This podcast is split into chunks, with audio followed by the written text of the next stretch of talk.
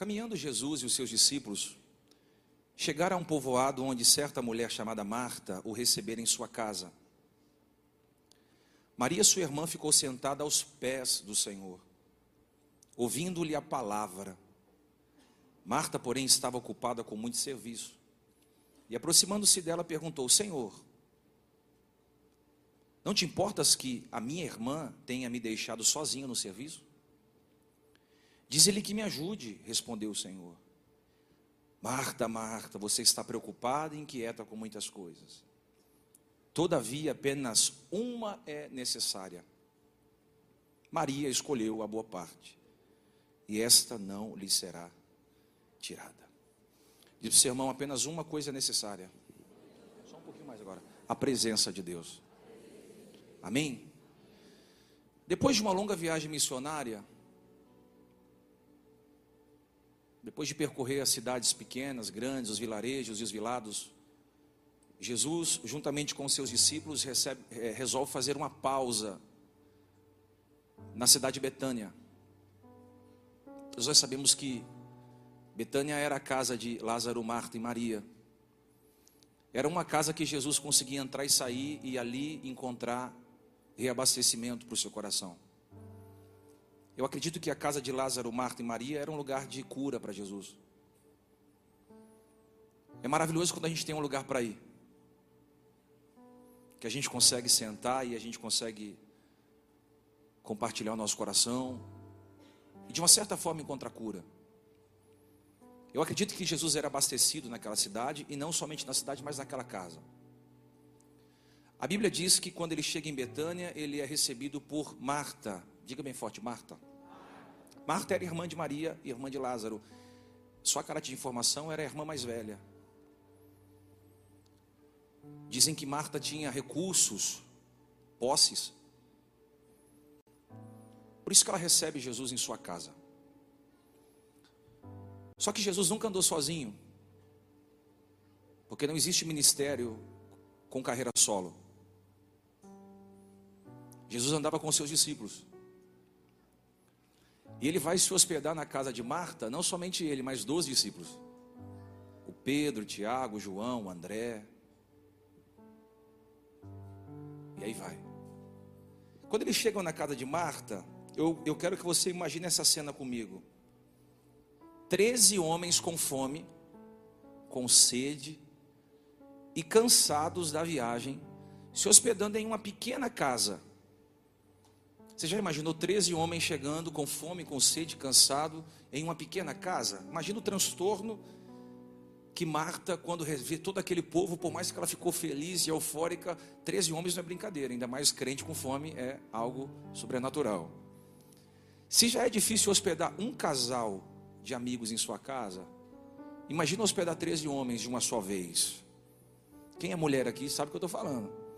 Se já é difícil hospedar uma família, imagina 13 homens famintos em uma casa pequena. Foi prazeroso.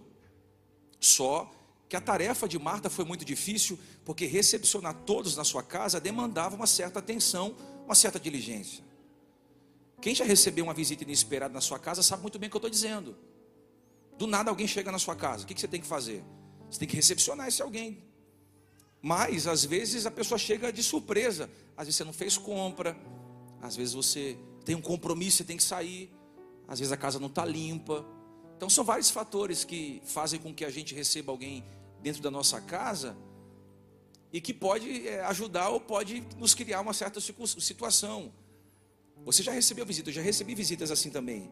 Ainda mais quando a casa era pequena. Eu lembro que eu morava aqui próximo, a casa de 49 metros era pequena. Você recebia dois casais, a gente tinha que se esbarrar para andar dentro da casa.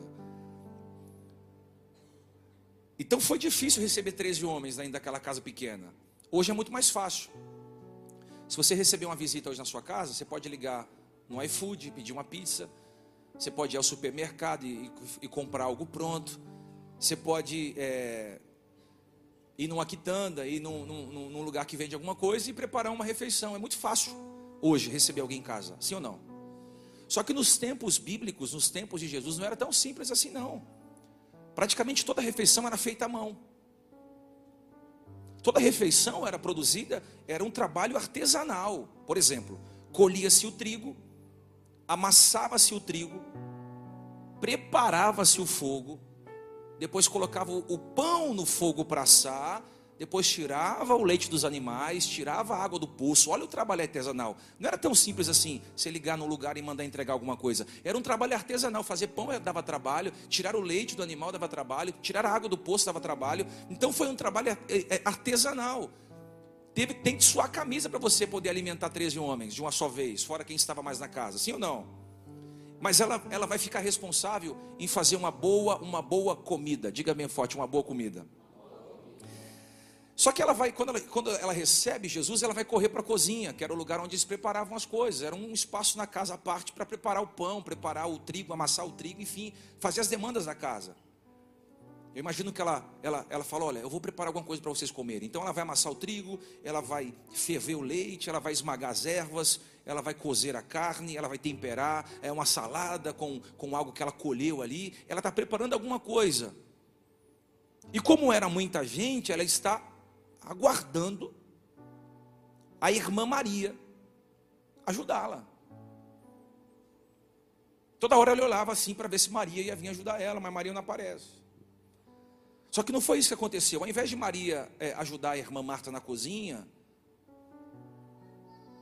ela vai se assentar na sala, aos pés de Jesus. E ela vai receber toda a informação de vida que saía da sua, da sua boca. Ela vai sentar aos pés. Olha que, que, que imagem. Desenha essa imagem na sua mente. Uma mulher sentada aos pés de Jesus, absorvendo todo o conteúdo que saía dos seus lábios. Quando Marta vê aquela cena da irmã mais nova sentada aos pés de Jesus, ela é confrontada no seu emocional. Marta, ela fica eufórica.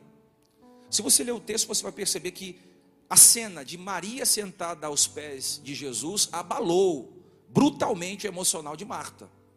Quando eu digo brutalmente, você percebe pelo tom das palavras, porque ela chama Jesus e de forma ríspida, ela vai dizer: Senhor, não te importas que a minha irmã tenha me deixado sozinha com os serviços? Ou disse para essa folgada aí me ajudar? É mais ou menos assim. Porque o texto diz: Dize-me que me ajude, diz-lhe que me ajude. Ou seja, essa folgada não sabe que tem que lavar louça, que tem que varrer a casa, que tem quarto para arrumar, que tem comida no fogo. Não dá para ela ficar sentada aí o tempo todo. Ela tem que fazer alguma coisa e me ajudar. Marta está falando para Jesus: Eu estou fazendo tudo sozinho, Senhor, sozinha, Senhor. Pede para ela sair daí dos pés e vir aqui me ajudar. Depois ela volta. Jesus vai olhar para ela e vai dizer: Ô Marta, aí enfatiza, Marta. Ele fala duas vezes, Marta, Marta. Lembra quando sua mãe dizia, Fulano, Fulano. Jesus olha para ela e diz: Marta, Marta, você está preocupada inquieta com muitas coisas, todavia apenas uma é necessária. Maria escolheu a melhor parte, essa não lhe será tirada. O que Jesus está dizendo é o seguinte: Marta, eu amo te ver servindo, mas você está mais preocupada com as coisas do que comigo.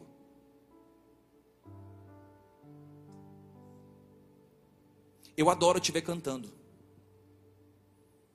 mas você está mais preocupado com o teu ministério de canto, de, de instrumentos, do que comigo. É como se eu estivesse dizendo, eu te adoro ver pregando, mas você está muito mais preocupado com a plateia do que com o secreto. Eu adoro te ver servindo, Marta, mas você está muito preocupado com as coisas. O que você faz para mim está te roubando de mim. O teu serviço está me tirando, está roubando você da minha presença. E muitas pessoas acreditam que o que elas fazem para Jesus é mais importante do que o seu relacionamento com Ele. E eu vou dizer algo para você primeiro: Jesus chamou os discípulos para estar com Ele. Ele escolheu os seus doze e foi três anos de convivência, de aulas, de mentoria, de discipulado, de monte, sobe monte, assiste milagre, assiste como eu resolvo problema, assiste como se expulsa demônio. Eles estão ali tendo relacionamento com o Mestre, porque estar com Jesus é mais importante do que fazer alguma coisa para Jesus. Diga amém. Estar com Cristo é mais importante do que fazer qualquer serviço para Cristo. Depois, Jesus envia os discípulos a pregar o Evangelho, a curar, a libertar. Você vê isso em Mateus 10, eles são enviados é, para fazer coisas sobrenaturais, mas primeiro eles estavam com Jesus, porque o nosso primeiro ministério não é fazer alguma coisa na igreja, o nosso primeiro ministério é estar com Jesus. O nosso primeiro ministério não é servir como voluntário, é estar com Jesus. O nosso primeiro ministério não está sobre uma tribuna, nem com o microfone na mão, nem com o instrumento na mão, nem com a placa lá fora, nem fazendo qualquer coisa é, no ambiente litúrgico. O nosso primeiro ministério é estar aos pés de Jesus.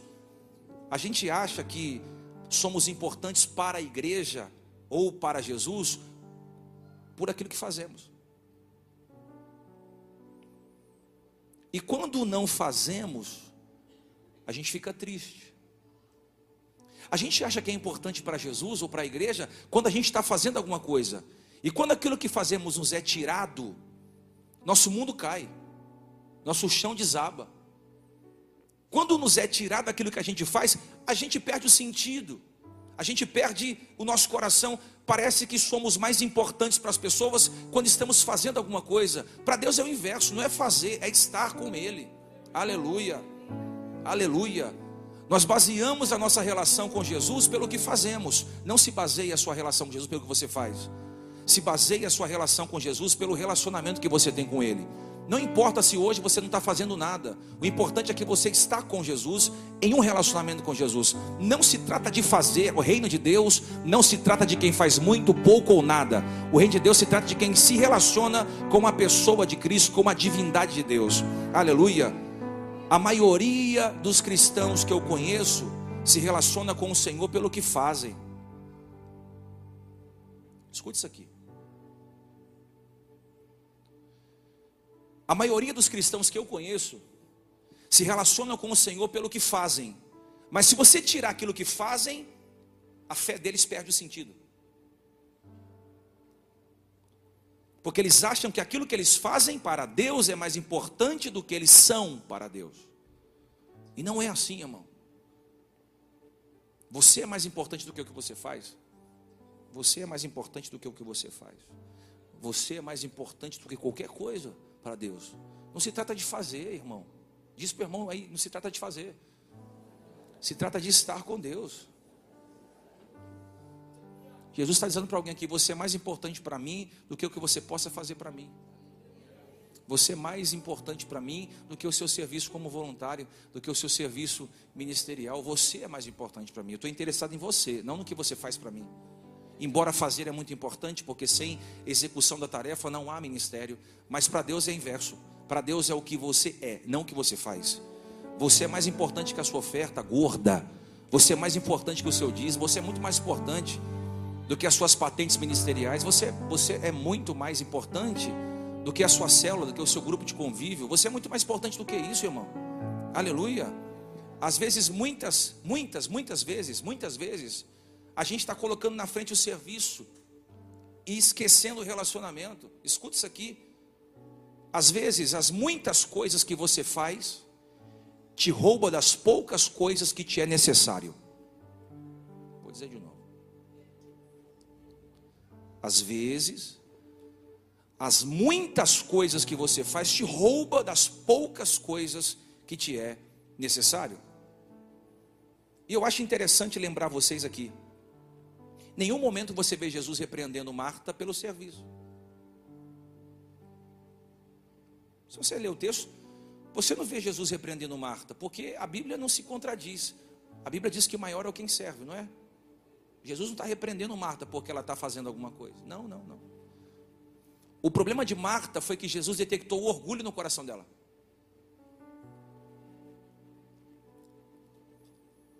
Por que, que Marta está chamando Maria? Porque ela não estava conseguindo fazer a comida sozinha.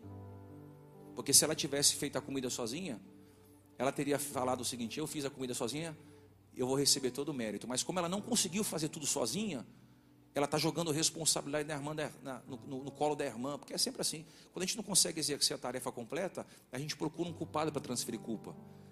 Aleluia. Jesus é experiente, irmão, porque ele está percebendo ali no tom da fala o orgulho de Marta por detrás das suas palavras. Olha aí, ó, ela não me ajuda. É, tá pesado, né? Se ela tivesse conseguido fazer sozinha, ela não tinha chamado a irmã. Se ela tivesse preparado a mesa sozinha, ela não tinha chamado a irmã, porque alguém ia falar: Nossa, que mesa linda, que comida boa. De quem que é a glória? De Marta. Mas como ela não consegue fazer sozinha, ela tem que, ela tem que colocar é, é, a irmã em xeque. Deixa eu falar algo para alguém aqui. Para de reclamar, irmão, se ninguém te ajuda. Ai, ninguém me ajuda nesse ministério, ninguém me ajuda na empresa, ninguém me ajuda nessa casa. Para de reclamar. Para de reclamar. Para, para. Ninguém me ajuda, ninguém me apoia, ninguém me assiste, ninguém me, ninguém me dá atenção. Para com essa carência. Aqui não rola carência, irmão. Aqui não rola dependência emocional nem codependência é, afetiva de, do homem. Ó, para com essa carência. Se você mergulhar nessa carência, você vai se machucar em todas as instâncias da sua vida. Aí ninguém me apoia, ninguém me ajuda, ninguém me ama, ninguém me dá atenção, ninguém me nota, ninguém me vê. Isso aí se, se aborda em todas as esferas da sociedade. Aí meu patrão não me enxerga, meu marido não me vê, meus filhos não me vê, meu pastor não me enxerga. A gente fica nessa crise. E essa crise com Deus não rola. Porque ele já disse que os olhos deles estão atentos à tua vida, o ouvido está aberto ao teu clamor. Se ninguém te vê, tem alguém que está te vendo. Fica tranquilo. Fica tranquilo. Paulo diz para a gente não buscar glória de homens, porque essas glórias que vêm de homens são vãs, são tolas, não sustentam a nossa caminhada ministerial. Você não precisa de, você não precisa de homem te apoiando o tempo todo, não. Você não precisa de gente batendo nas suas costas o tempo todo de, de coragem, não. Você precisa de Deus, convicção de quem você é, da tua chamada. Amém? Recebe essa palavra no teu espírito. Se ninguém te motiva, se ninguém se importa com você, se ninguém te ajuda, se ninguém te apoia, faz você sozinho. Chacoalha três ou quatro fala, faz você sozinho. Faz você sozinho. Se Deus confiou uma missão nas tuas mãos, com apoio, sem apoio, com ajuda, sem ajuda, com encorajamento, sem encorajamento, faz você sozinho. Se fosse ficar esperando por meia dúzia me ajudar, que eu não faço nada.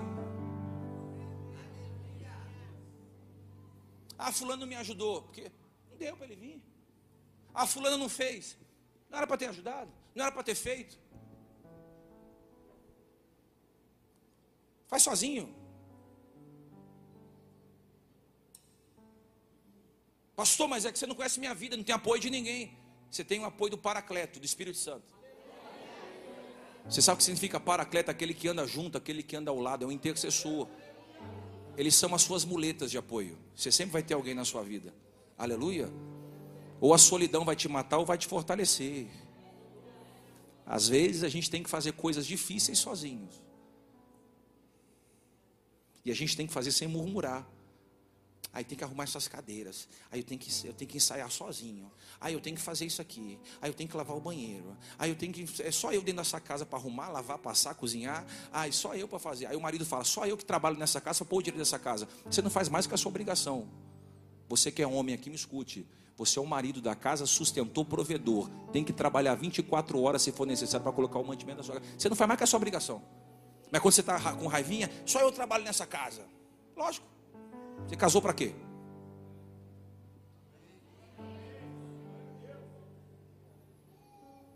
Se você não tiver apoio, faça o que tiver que fazer sozinho, mas faça. Quantos homens enxergaram na casa?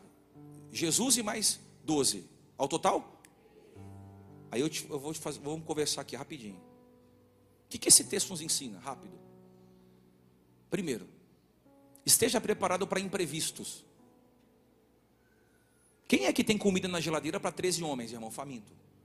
Quem é que tem guaraná na geladeira para 13 homens famintos ali? Você tem? Não. A não ser que você tiver uma, uma dispensa muito grande. Ó, imprevistos. Ó, aquela visita pegou Marta de surpresa. Porque foram 13 homens de uma vez que chegou naquela casa. Eu quero te dizer uma coisa: se você é amigo de Jesus, muitos imprevistos vão acontecer com você no meio do caminho. Ah, vai. Carro vai quebrar. Carro vai bater. Vai atrasar a parcela de carro, de casa. Às vezes vai atrasar a luz. Às vezes você vai ser mandado embora. Imprevistos. Às vezes um exame de, de rotina, você encontra um nódulo, você encontra um mioma, você encontra um problema de saúde. Às vezes você vai descobrir uma, uma decepção, uma, uma, relação, você vai descobrir uma enfermidade, é uma, uma, uma, uma traição, é algo que vai acontecer. É, a vida é cheia de acidentes de percurso. Amém? Tá tudo bem, daqui a pouco vira a tua vida de ponta cabeça, teu filho vai para a droga. Tá tudo bem, daqui a pouco teu marido já não quer mais você. Tá tudo bem, daqui a pouco a tua mulher quer ir embora. Tá tudo muito bem, daqui a pouco você toma uma seta e está odiando quem você deveria amar. A vida é cheia de acidentes de percurso. Enfim, a vida é cheia de imprevistos. E você precisa saber lidar com eles. Vai chegando dezembro, todo mundo fica um, um pavio, irmão. Todo mundo querendo explodir com alguém. Pode perceber. Tem gente que não faz nada o ano todo e chega em dezembro e quer cobrar de você aquilo que não plantou nos 11 meses. Vocês estão comigo ou não? Tem gente que ficou ocioso o ano todo, ocioso o ano todo, chega em dezembro quer jogar responsabilidade nas suas costas. Quer transferir culpa, quer falar um monte de coisa para você. É imprevistos. Ó, deixa eu dar um conselho para você aqui que é minha ovelha. Dezembrão, guarda teu coração, teus ouvidos, tua fala. Termina tua, o teu final de ano em paz com a tua família, teus amigos. Não entra em confusão, não entra em falatório, não entra em disse-me-disse. Não fica tecendo opiniões sem conteúdo. Ó, fica na tua, sabe por quê? Porque quando começa o ano, você não carrega o peso de 2023 para 2024. Você já entra um ano livre, livre, limpo, de corpo, alma e espírito. Aleluia. Eu não sei quais são os imprevistos que você está tendo que enfrentar em dezembro. Se é uma separação, se é um desemprego, se é uma enfermidade, se é uma crise relacional, se é uma crise conjugal, se é uma crise ministerial. Eu não sei qual é o imprevisto que você está enfrentando. Eu sei de uma coisa: o poeta já disse: viver é correr riscos. Se você não quer correr riscos, não poderia viver. A vida é cheia de imprevistos e quando os imprevistos acontecem, não tenta transferir responsabilidade para ninguém. Assuma o controle da sua vida e entenda que se isso está acontecendo com você, é porque Deus está te preparando. Aleluia! Deus está te preparando. Deus está te preparando. Deus está te fortalecendo. Nenhum imprevisto está fora do previsto de Deus na tua vida. Todas as coisas cooperam para o bem daqueles que amam a Deus em todas as coisas nós somos bem-aventurados, porque estamos em Cristo. Olha o imprevisto chegando aí: é morte, é enfermidade, é desemprego, é empresa que começa a oscilar. Você tá, tem gente terminando o ano cheio de Deus, tem gente terminando o ano vazio de Deus. São imprevistos, você não, você não, você não esperou isso acontecer. Só que o que é espantoso nesse texto aqui é que Marta está servindo. Marta está só que quando ela vai falar com Jesus, ela tem que se aproximar de Jesus. Olha isso aqui. Ela está servindo. Mas quando ela quer falar com Jesus, ela tem que se aproximar. Tem muita gente servindo Jesus de longe.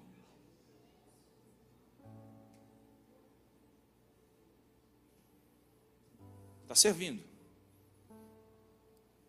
Mas de longe. Está cantando de longe. Está pregando. Está evangelizando. Está indo e vindo. Mas está de longe. Vou voltar lá atrás. Ele não quer o seu serviço. Ele quer a proximidade, o tempo a sós, a comunhão com Ele, o relacionamento com Ele. Olha aqui, 20 e 24 que está chegando aí. Começa o ano dizendo: Deus, Deixa eu me aproximar mais de ti. Eu quero me aproximar mais de você. Eu quero construir mais relacionamento contigo. Eu quero estar mais próximo de você. 2024, Jesus quer que você escolha a melhor parte, que é estar com o Senhor. A palavra de Marta é forte. Ela fala: Senhor, não te importas que a minha irmã me deixe sozinho com o serviço? Ela vai se aproximar para falar isso. Observe o que Marta diz a Jesus: Senhor, diga a minha irmã que venha me ajudar. Diga minha irmã que vem a minha. No inconsciente de Marta, o importante é o que ela faz, não onde Maria estava. No inconsciente de Marta, mais importante é fazer. Mas no reino de Deus não é fazer. Nunca foi. É estar. É estar com Deus. Só que eu acho isso aqui poderoso. Eu não sei se isso aqui eu não vou falar, não. Vou. Vamos fazer assim, não é melhor? Não? Fala ou não fala? Olha só, olha só a grosseria de Marta. Agora eu quero todo mundo atenção aqui, viu? Ninguém anda, escuta aqui. Olha só a grosseria de Marta. Ô Senhor, pede para ela vir me ajudar aqui. Na frente de todo mundo. Ô mestre, Ô, tira essa mulher do seu pé aí, manda ela vir aqui na cozinha, pô. Olha, Marta sem noção, expondo a irmã, porque acha que a irmã está no lugar errado. Escuta isso aqui. Aquilo que eu aquilo que eu falo das pessoas ou como eu falo com as pessoas pode comprometer minhas relações. Percebe aqui? A forma que eu falo com as pessoas pode comprometer as minhas relações. Ninguém é obrigado a ficar o tempo todo ouvindo palavras duras. É ou não? Sim ou não? Não é irmã, é porque o irmão tratando o outro mal, e na igreja é muito disso, né? O irmão mais velho acho que pode falar com o irmão mais novo da forma que quer. Ei, não é porque você é o irmão mais velho dessa casa que você tem autoridade para falar com o irmão mais novo da forma que você quer. Porque se o pai não está corrigindo a filha mais nova, não é o irmão que vai corrigir. Vocês respeitam essa casa, há uma autoridade dessa casa. Você recebe essa palavra? Se Jesus não corrigiu Maria, quem que é Marta para corrigir ela? O problema de Marta é que ela está expondo a irmã. Ela poderia ter falado: Vem cá, Maria, chega aí, minha brother. Vem cá, oh, me ajuda aqui, pô. Vai queimar o pão. Vem cá, chega aí, chega aí. Oh, vai lá tirar o leite lá do animal. Mas o que, que ela faz? Ela, ela falou: Senhor, olha aí, ó. Tem gente que não tem um amigo, não sabe por quê. Ai, ninguém me ama. Ninguém, eu não tenho um amigo para passar o Natal. Tenho que passar com a minha sogra. Aí ninguém, ninguém me dá atenção, sabe? Eu, eu, tento até puxar conversa, mas ninguém me dá atenção. Por que será? Você não conhece gente assim? Que trata todo mundo mal o ano todo, depois quer. Por que, que ninguém me trata bem? É plantação. Vocês estão aí não? Vocês estão comigo ou não? Por que, que ela não chamou Maria de lado e falou: Maria, chega aí, Maria, ó. Pô, me ajuda aqui, dá força aqui para mim aqui. Ela vai falar para os discípulos ouvirem, para o mestre ouvir ela cria um clima desnecessário no ambiente. Diz para o irmão aí, não crie um clima desnecessário no ambiente. Vou falar de novo, não precisa criar um clima desnecessário na empresa. Viu o que não gosta? Vai para casa. Tem patrão lá, tem gerente lá, tem encarregado lá. Você viu alguma coisa na igreja que você não gostou? Tem pastor para ver isso, tem bispo para ver isso, tem o Espírito Santo para orientar, Deus para orientar. Não se mete. Você não é central de informação da vida alheia. Amém? Deixa que o pai vai corrigir o filho, não é o irmão mais velho que vai corrigir o filho. Até porque não deu autoridade para ninguém fazer aqui algo fora do comando. Porque ela está sendo exposta, irmão. E pode aquela, ó, aquela vida poderia ser perdida. Às vezes você perde uma vida na igreja, porque alguém sem maturidade vai tentar confrontar o outro e não tem estrutura. Tem gente sem noção na empresa, tem cara que é maluco. Tem gente sem noção na igreja, na família. Tem gente sem noção que fica expondo os outros na rede social, que fica expondo os outros nos gabinetes pastorais, expõe o outro no, no ambiente de trabalho, expõe o outro na sala da mesa da família, expõe o outro quando visita alguém. Gente, escuta isso aqui. Não faz ninguém passar vergonha, não, porque a vida é um bumerangue. Vou falar, não faz ninguém passar vergonha, não. A vida é o bumerangue. Você planta e colhe, planta, colhe, planta, colhe, planta, colhe. Não faça isso. Não chama de canto, fala, vem, vem cá, você errou nisso, você errou naquilo. Se a pessoa te ouvir, ganhou o irmão. Se não, se não te ouvir, é tolo não escuta ninguém. A Bíblia diz, né? Corrige o tolo, ele vai ficar com raiva de você, mas corrige o sábio, ele te ama. Você já foi corrigir alguém e não gostou? tolo, mas se você corrige o sábio, ele fala: Não, eu vou melhorar isso aqui, eu vou ajustar isso aqui, eu vou, eu vou, eu vou dar crédito no que você está falando. Não tinha pensado nisso, mas eu vou começar a repensar, porque é o sábio. Deixa eu falar para você assim, ó, algo importante isso aqui, eu sinto no meu espírito falar. Se você. Isso aqui eu vou falar, não. Isso aqui não dá para falar, não. Se, ó, se você não sabe falar com as pessoas, terceiriza a fala. Pastor, eu sou, eu sou sanguíneo. Falou, já derrubo. Pastor, eu sou nordestino. Eu já ando com a peixeira aqui se deixar o furo. Ah, vou levar desaforo para cá, sou crente, mas não sou bobo. Tem gente que não sabe falar, não sabe falar, terceiriza a fala. Pastor, se eu for falar, eu vou, eu vou escandalizar. Então você chama o João. Ô João, vem cá. Eu vou falar assim para você, assim, assim, assim. Você terceiriza a fala e fala assim, assim, assim. Com calma, com brandura.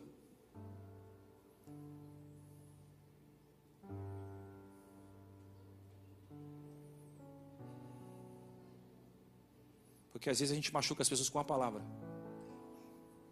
Sim ou não? Marta está achando que é dona de Maria. Tem gente achando que é o seu dono.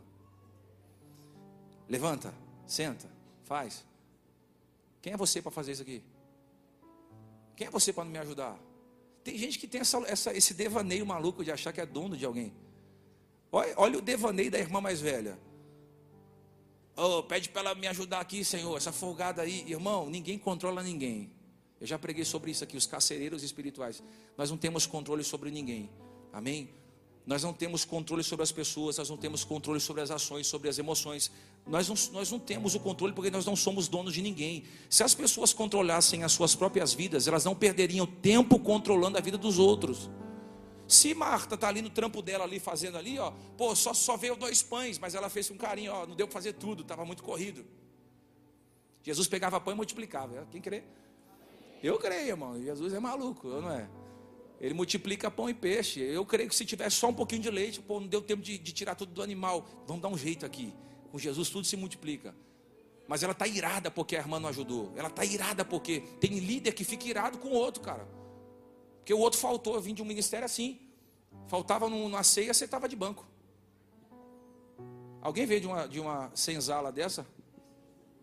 Alguém veio de um cativeiro desse? Irmão, às vezes não deu para vir. Enfermidade, doença, bate carro, tem que socorrer alguém, acontece alguma coisa, você não está bem aquele dia, deu uma enfermidade do dia para a noite.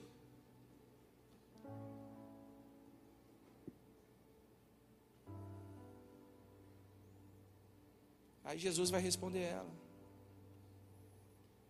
Está expondo a sua irmã, né? Agora eu vou te expor. Tu está muito preocupada. Aí ele acrescenta: e perturbada. Ui. Você já imaginou, irmão? Porque Jesus ele, ele, ele falou assim: ó, Marta, Marta, tu está muito preocupada e perturbada. Eita, já se você chamar alguém de perturbado hoje, dá processo da cadeia, calúnia e difamação, alguém dá um, dá um soco em você, ou perturbado. Nossa, já pensou um pastor chamando uma ovelha de perturbado? Jesus chamou ela de perturbada, por quê? Porque ela está expondo irmã, ou perturbada, vem cá. Vem cá. Você está você tá preocupado e perturbado. Ali a versão você vai ver com muitas coisas. Você está preocupada com muitas coisas. E cadê o necessário que é estar comigo? A minha comida é fazer a vontade do Pai. Não preciso comer pão e tomar leite. Eu tô, a minha comida é fazer a vontade de Deus. A gente come depois. Vamos estar na mesa. Vamos colocar o coração na mesa. Vamos expor os diálogos da vida. Vamos colocar fracasso na mesa. Vamos colocar pecado na mesa. Imagina com os discípulos falando das suas lutas, das suas tentações. Vamos colocar o nosso coração, depois a gente come. Mais importante é colocar na mesa o nosso coração, depois a gente se alimenta. Porque você pode se alimentar e não colocar na mesa aquilo que você precisa colocar. Aleluia. Jesus está falando, você está distraída. Você pode estar fazendo alguma coisa para Jesus distraído. Pastor, estou servindo distraído. Irmão, tem gente servindo distraído. O diabo passa ele não vê. Diabo. É o anjo passa ele não enxerga. Está distraído. Deixa eu falar com você. Você pode estar servindo a Jesus distraído. Jesus falou para ela aqui: você está distraída com muitas coisas. Mas ela não estava fazendo para Jesus? Sim ou não? Ela estava servindo, mas distraída. Eu posso pregar, eu posso cantar, eu posso me voluntariar, eu posso fazer qualquer coisa, distraído de Jesus. Jesus está falando o seguinte: o que nos faz Marta, sermos alguém no coração de Deus é o relacionamento. Qual que é o propósito de Jesus para nós? Relacionamento, irmão. Relacionamento. Ele quer se relacionar com você. Trabalha, trabalha, serve, serve, mas vai para o relacionamento. Você serviu aqui na igreja duas horas, você tem que ter pelo menos um tempo de oração na semana para você estar sós com Deus. Porque se você não está sós com Deus, você vai se preocupar com a, com a, irmã mais nova, você vai se preocupar com a roupa do pastor, você vai se preocupar com o arco da igreja, você vai se preocupar com o calor da igreja, você vai estar se preocupado com quem não veio, com quem faltou, com quem estão falando. Mas quando você está no relacionamento com Deus, o Senhor vai mostrando também que você precisa ajustar coisas na sua vida. Ele vai mostrando que você é, não é tão bom como você acha que você é, que você não é tão santo quando você acha que você é santo. Ele vai, ele vai dialogando com você, vai mostrando as suas fraquezas, as suas falhas, e aí você diz: Senhor, miserável homem que eu sou, como é que eu vou falar de Marta se eu não estou nem nos pés de Jesus? Como é que eu vou falar da Marta só porque eu estou com a vassoura na mão, o microfone na mão. Não, não, não. Eu vou, eu vou cuidar da minha vida. Eu vou fazer o meu ministério andar. Deixa eu falar algo para alguém aqui. Coloca teu ministério para andar. Coloca, serve, trabalha, se voluntaria. Mas vai para a oração. Vai para a madrugada de oração, coloca a tua cara no pó. Amém? Vai para o pé de Jesus. Vai para um relacionamento íntimo com Deus. Para de terceirizar sua fé. A oração do seu pastor não sobe tão rápido ao céu quanto a tua oração. Para de terceirizar a tua fé. A minha mãe é de oração, meu avô é de oração, a minha mulher é de oração. A oração da tua mulher não sustenta você, rapaz. Ei, a oração do teu pai não sustenta você, rapaz. É o teu relacionamento com Deus, é a tua comunhão com Deus, é você e Deus. É você e o Senhor. O negócio é vocês dois. Que moral que eu tenho, porque que moral que eu tenho porque eu sou pastor dessa igreja? Desde quando eu tenho essa moral? De achar que eu não tenho que estar no pé do Senhor? Desde quando eu tenho essa moral de achar que eu sou alguma coisa porque tem um livro escrito? Desde quando eu posso dizer, ah, não faz, e, isso aí, eu não tenho essa moral, irmão. Ninguém tem essa moral, amém? Porque a gente desconstrói nosso trabalho quando a gente fala demais. Pô, faz quietinho, pô. Para de ficar trocando trombeta no que você faz. Eu fiz, viu, pastor? Nem vi. Eu sou assim, você me conhece, eu não vejo, finge que eu nem vi. Por quê? Toca trombeta, não faz isso, irmão. Não faça isso. Faça para Deus. Pô, você serviu tua mãe? Faz para tua mãe, honra tua mãe, todo de corpo e alma. Fez para teu pai, honra teu pai de corpo e alma. Você fez para o teu patrão, honrou teu patrão. É, é, você honrou ele porque você ama ele. Você fez para tua amiga, você, é, vocês duas. Cara, não fica trocando trombeta. Aleluia. É só vocês dois, irmão. Não fica falando o que você faz, não. Ah, eu estou cansado de fazer, só eu faço. Pede a conta, não faça mais. Ah, estou cansado de fazer, só eu faço na igreja. Senta, senta. Ah, mas se eu sair do ministério vai cair. Se eu sair do ministério não vai ter ninguém. Vai ter sim, irmão. Vai, vai ter sim. Pode ter certeza que vai. Se eu não tiver aqui mais, vai ter ministério, vai ter culto, vai continuar, vai ter transição, vai mudar, vai crescer. Deus não precisa desse miserável aqui para nada. Engano seu, eu pensar que eu posso alguma coisa. Porque tem gente cansada, irmão, tratando todo mundo mal. E vou falar, vou falar. É a última ceia, né? Pode ou não? Tem gente cansada, porque você trabalhou 12 meses, você está cansado, cansada. Chega dezembro, está tratando todo mundo mal. Ninguém é obrigado a ser maltratado por ninguém. Hein?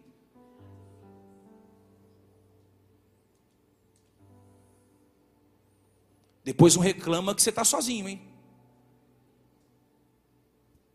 Tá cansado? Tô. Fica na cozinha. Põe a música na cozinha fala, vou cantar louvor. Fala com Deus, fala, ei Maria, se eu te pego. Vou falar não, se eu falar, hã? Vai tirando o leitinho do, do, Qual é aquele animalzinho que você tira leite lá? Cabrinha. Vai tirando da cabrinha, fala, ei Maria. danadinha. Está no pé. Agora eu vou falar uma coisa para você. Três vezes que Maria aparece na Bíblia está nos pés de Jesus. Olha que mulher maluca. Aí eu vou falar um negócio aqui. Três vezes que ela aparece, ela está onde? Nos pés.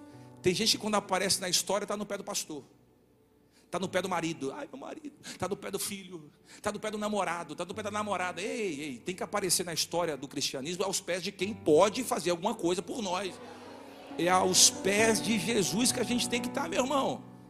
Aleluia, é aos pés do Senhor. Nós escolhemos a melhor parte, que é a parte que está é nos pés do Senhor. Ela está nos pés porque ela valorizava a presença. Ela valorizava a presença. Você cuida da presença e Deus cuida de você. Você vai para o pé, Deus te dá dinheiro. Você vai para o pé, Deus faz os negócios acontecer. Você vai para o pé de Jesus, o marido volta para Jesus. Você vai para os pés de Jesus, seu filho é liberto. Você vai para o pé de Jesus, você tem as, as oportunidades que você merece. Você vai para o pé de Jesus, ele te encontra no meio de uma multidão, como encontrou Davi. Se você for para o pé de Jesus, não tem porta que se fecha, não tem palavra que te amaldiçoa. Se você for para o pé de Jesus, irmão, tudo clareia, tudo ilumina. Você passa a luta, mas ele está com você. É o negócio está nos pés, não deixa ninguém te arrancar dali.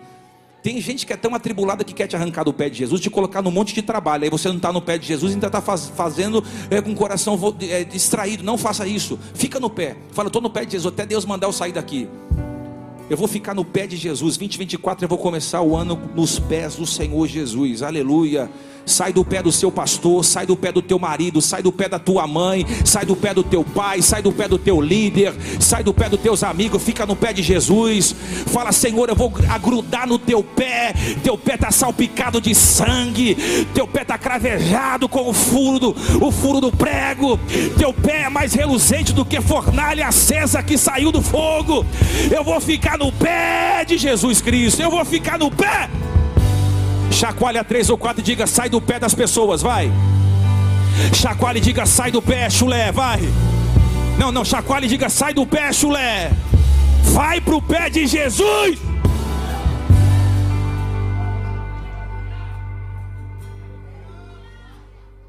Se você ligasse para Jesus o tanto que você liga para os seus amigos, eita! Se você ficasse no pé de Jesus o tanto que você fica no pé da sua namorada, ei, ela está sufocada de você já, só um conselho. Um conselho. Se você ficar no pé de Jesus, mesmo tanto que você fica no pé de alguém, o negócio seria diferente. Diz para irmão, sai do pé, chulé. Vai para o pé de Jesus. A irmãzinha se encabuladinha ali, ó. É. Pegou, né, filha? Sei como é que é. Vou terminar.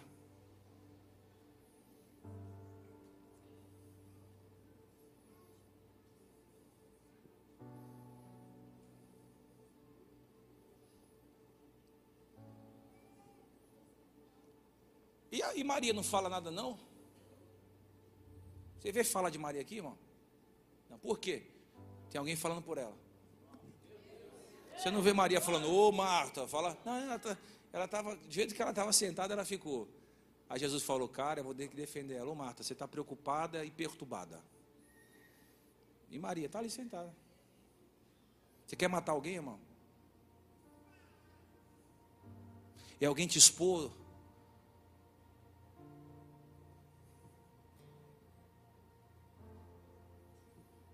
Você não faz nada. E aí, por o seu silêncio, ele fala. O seu silêncio. Do seu silêncio, ele fala. E aí, ele tratou o coração das duas, porque ele ama as duas. Ele ama quem está no pé, ele ama quem está servindo, ele ama todos. Só que Jesus é o Deus que trata os nossos corações. Eu termino. Uma coisa só é necessária. Uma coisa só é necessária. Qual é? E essa parte não será tirada. Essa parte não será? Essa parte não será? Ó oh, irmão, eu posso não estar mais aqui. Amanhã vocês podem escolher outro pastor para estar aqui. Você pode não estar mais na sua empresa, você pode não estar mais naquela casa, você pode não ter mais suas relações, mas ninguém pode tirar de você o seu relacionamento com Deus. Ninguém. Uma coisa só não será tirada, qual? A boa parte a parte que você escolheu. Aleluia. Queria que você fizesse uma reflexão agora. Eu estou cansado. E por estar cansado, eu estou falando o que não devo falar. Faz uma reflexão agora de como está teu relacionamento com Jesus. Ele não quer seu serviço, ele quer você. Ele quer teu coração, ele quer tua mente. Faz uma reflexão agora de como está a tua vida, de como caminha a tua vida, de como está a tua história. Como é que você está terminando o ano? Pastor, mas eu estou terminando o ano sem fazer nada. Jesus não quer que você faça alguma coisa, Ele quer estar com você. Pastor, mas eu, eu encontro prazer no serviço. Às vezes, Deus não quer que você faça nada agora, Ele quer que você esteja com Ele.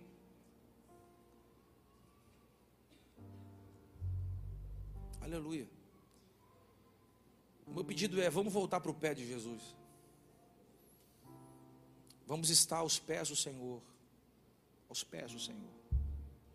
Aos pés de Jesus. Aos pés do Pai. Vamos estar prostrado aos pés. Muitas vozes, muitas distrações, muita gente falando, muita gente fazendo. Sai do meio da multidão e diz: Eu vou ficar no pé.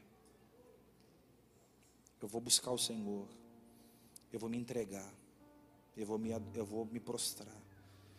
Eu vou sair do meio da multidão, cara. Eu não quero estar no meio da multidão, eu quero estar aos pés do Senhor. Eu quero aprender com Jesus. Eu quero ouvir Suas palavras, eu quero ouvir as Suas revelações. Eu quero ouvir os Seus ensinos. Eu quero aprender a ser manso. Eu quero estar com Deus. Porque estar com Deus é mais importante do que fazer alguma coisa para Deus. Coloca a mão no seu coração. Senhor, obrigado. Te louvo. Te louvo por essa oportunidade de estar aqui hoje. Talvez eu queria estar sentado aí, como muitos estão, aprendendo. Mas muitas vezes tenho que estar em pé ensinando. Mas não é o fato de eu estar ensinando que me ausento dos teus pés, Senhor. Eu sei o lugar que eu tenho que estar. Eu não quero estar no pé de homens, Deus. Mendigando oportunidades, mendigando afetividade. Não, eu não nasci para estar no pé de homens, Senhor. Eu não nasci, Senhor, para estar suplicando aos homens aquilo que só Deus pode dar. Por favor, nos ensine a estar contigo, Deus. A sair do meio da multidão, das muitas vozes, e estar contigo na oração, no jejum. Nos ajuda, Senhor, a não sair do lugar que a gente não pode sair.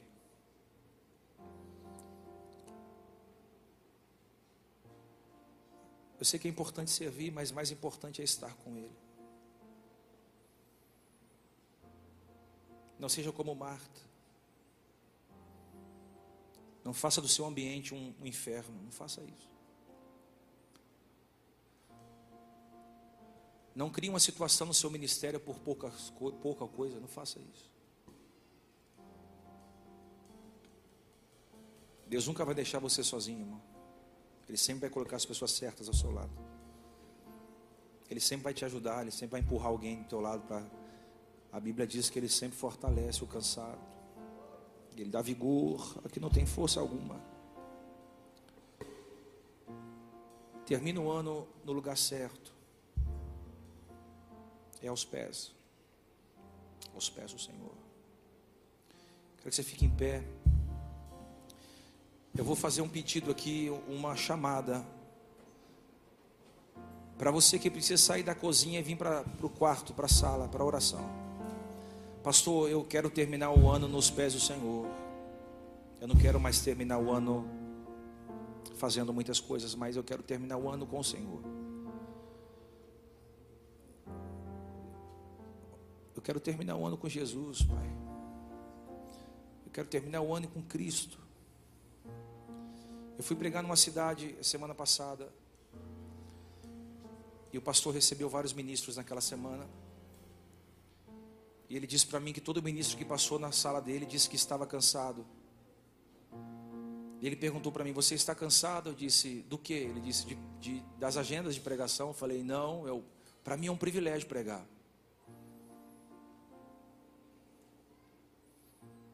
O meu físico pode estar cansado, mas é um privilégio pregar. É uma honra pregar, é uma honra falar do amor de Deus. O que eu quero dizer com isso? Que a gente não pode estar cansado de fazer as coisas para Deus. Porque se a gente se cansa de fazer para o Senhor, a gente vai encontrar gozo e alegria onde? É um privilégio pregar. É um privilégio você estar dentro de uma igreja ouvindo a palavra. É um privilégio você estar aqui hoje ouvindo louvores, ouvindo uma palavra, estando com os irmãos. Tem gente que não pode estar aqui, é um privilégio para nós, amém? E eu quero te convidar a sair dessa zona de cansaço. Você está correndo para um lado, agitado, preocupado com contas, com dívidas, com amizades, com família, com enfermidade, com coisas para fazer. Pastor, ninguém me ajuda, ninguém me socorre, ninguém me atende. Vem buscar esse refúgio em Jesus Cristo. Eu vou te ofertar o que eu tenho hoje, é Jesus Cristo de Nazaré. Você que quer entregar sua vida para Jesus Cristo, vem aqui à frente. Você que quer voltar para os pés do Senhor, vem à frente. Pastor, eu quero entregar minha vida para Jesus. Pastor, eu quero sair da correria. Eu quero, eu quero terminar esse ano no lugar certo, no centro da vontade de Deus, aos pés do Senhor. Não é por força, não é por violência, não é por convencimento, é pelo Espírito. Onde, onde está alguém que quer se lançar aos pés do Senhor essa manhã? Sai do seu lugar correndo e vem, vem comigo. Essa banda vai louvar o Senhor. Vem, vem, vem, vem. Neste lugar onde o pecado pecado é perdoado e as culpas são levadas. Vem, vem dizer, Deus, eu estou cansado, Senhor. Sai do seu lugar. Entrega seu cansaço ao Senhor. Eu quero estar Oh, Deus, venha, venha. Venha. neste lugar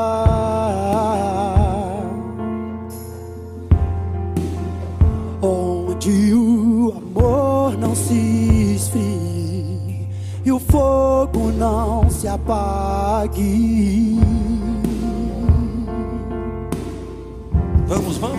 Em tua presença, Senhor Jesus.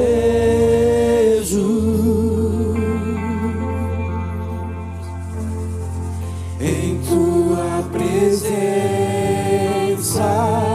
Senhor Jesus.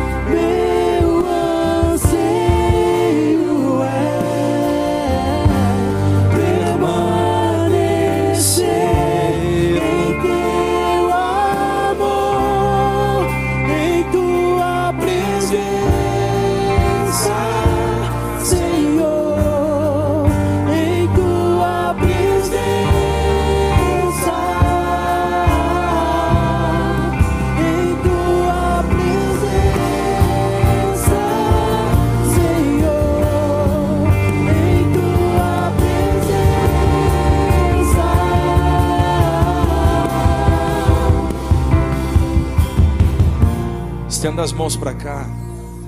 Quantas vezes eu não estive aqui cansado. E por estar cansado eu machuquei pessoas. Por estar cansado eu expus alguém. Quantas vezes eu não estive cansado e machuquei pessoas que eu amo. Eu não estou pregando para você, eu estou falando comigo.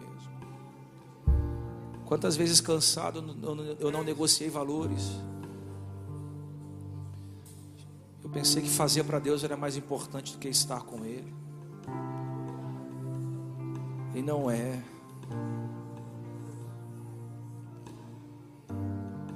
Estar com Deus é mais importante do que fazer alguma coisa para Deus.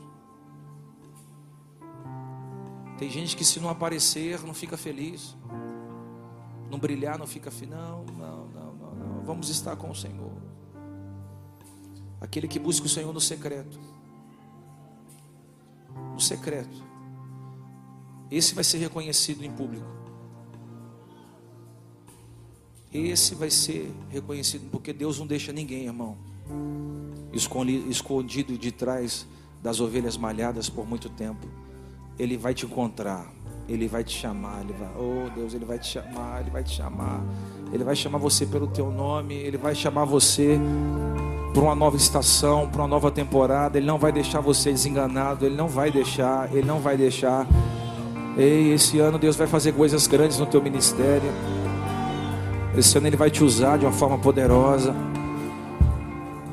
Esse ano Ele quer que você deixe para trás os odres que já, já estão rompidos, que já não conseguem mais reter o azeite, o vinho. E Ele quer te dar odres novos, odres que vão fazer você andar a segunda milha com azeite e vinho, como um bom samaritano, parando e ajudando, parando e ajudando, parando e socorrendo, parando e estendendo a mão. É, o bom samaritano estava sozinho e mesmo sozinho ele socorreu alguém, colocou alguém na hospedaria, cuidou desse alguém, não precisou de um terceiro para ajudar. Sozinho ele fez, porque ele sabia que a missão estava sobre ele.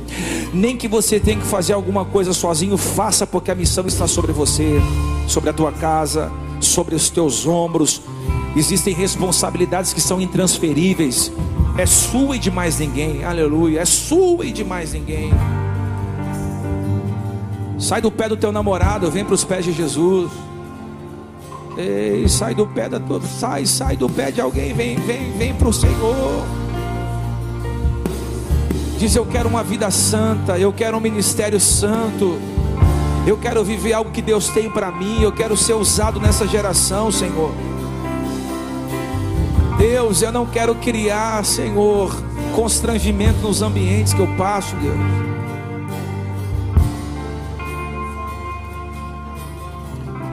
Eira mandar a súbia. Recebe de Deus o renovo agora.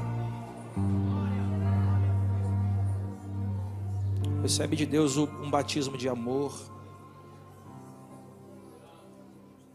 Recebe de Deus um batismo de amor. Recebe de Deus um batismo de graça.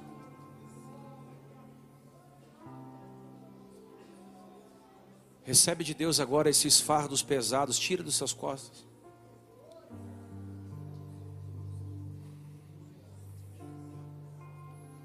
Ei, Deus poderoso. A gente não precisa de muita coisa aqui, irmão.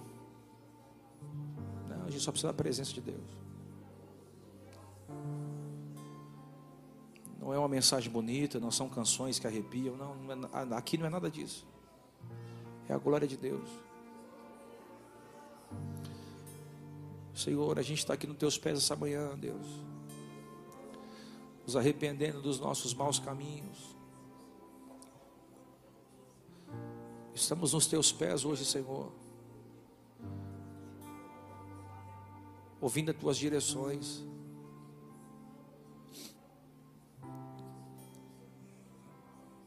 Estamos saindo hoje da zona de trabalho, Deus. Do muito fazer. Do muito querer estar, do muito querer participar. Estamos vindo para a oração, Senhor.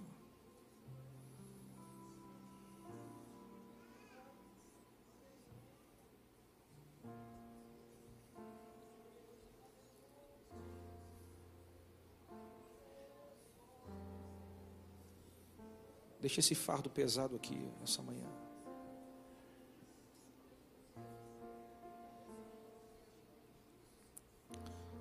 Aconteça o que acontecer, não saia dos pés do Senhor. Não tira as férias de Jesus, não, depois do dia 20, não.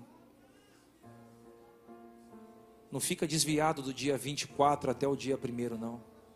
Por favor, não faça isso. Não tire férias de Jesus no final de ano. Fica nos pés. Conselho de alguém que passou tanta luta esse ano, fica nos pés. Final do ano, santifica mais sua vida. Começa o jejum amanhã, fala, Deus, eu vou até o final do ano. Porque muita gente vai tombar esse final de ano, mas você vai falar, Deus, eu, eu fiz de tudo para estar em pé, Senhor. Eu quero começar o ano em pé, Deus. Eu quero começar o ano glorificando o Teu nome fazendo coisas grandes, Senhor. Irmão, 2024 promete. Promete. E Ele vai abençoar a tua casa. Deus, através desse ano, vai abençoar a tua família. Vai abençoar as tuas coisas. Vai abençoar teus, teus projetos. Ele vai abençoar tudo que você colocar a sua mão. Eu te abençoo nessa manhã. A estar nos pés Pastor, eu vou, eu vou sentar um pouquinho. Fica no pé então, filho. Filha, fica no pé. Eu não vou ficar triste se você pedir para sentar um pouco, desde que você fique nos pés. Nos pés, Senhor, eu estou aqui nos pés, ouvindo o meu pastor, ouvindo a direção do céu. Eu estou aqui ouvindo as direções que Deus tem para mim. Mas se você estiver na cozinha, faça sem murmurar. Se você estiver servindo, faça, cuide da sua vida, do seu ministério. Não trata ninguém mal, não, porque ninguém é obrigado a ficar ouvindo as suas mazelas. Faz o que tiver que fazer na humildade. E Deus vai selar teu ministério, teu trabalho. Porque todo trabalho que é feito para Deus há um galardão.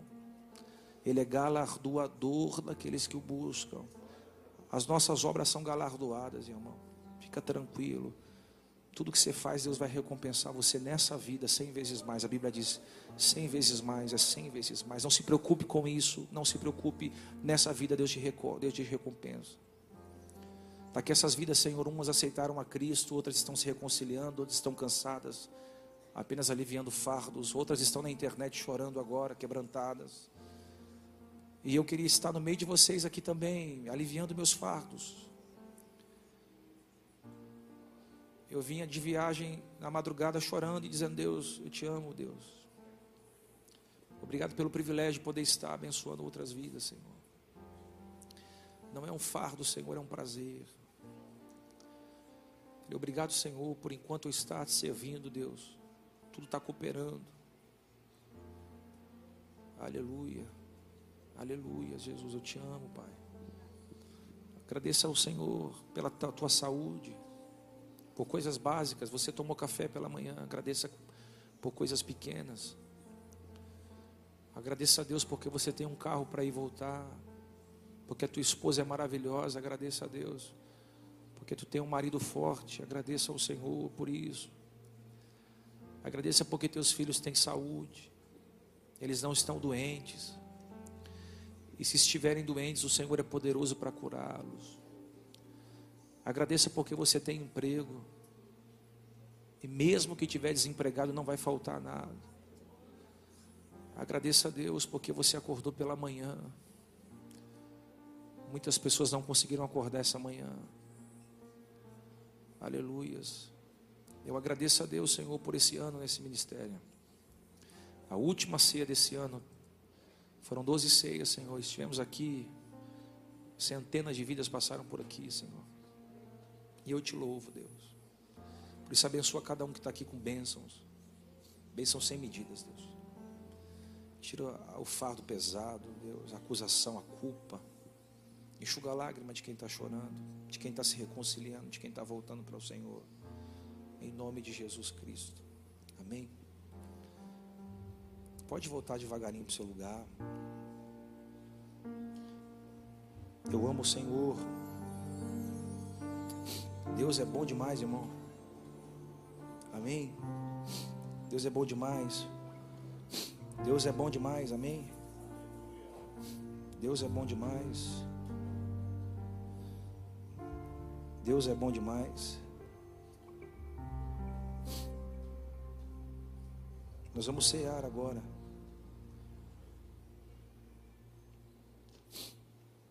Nós vamos tomar a ceia.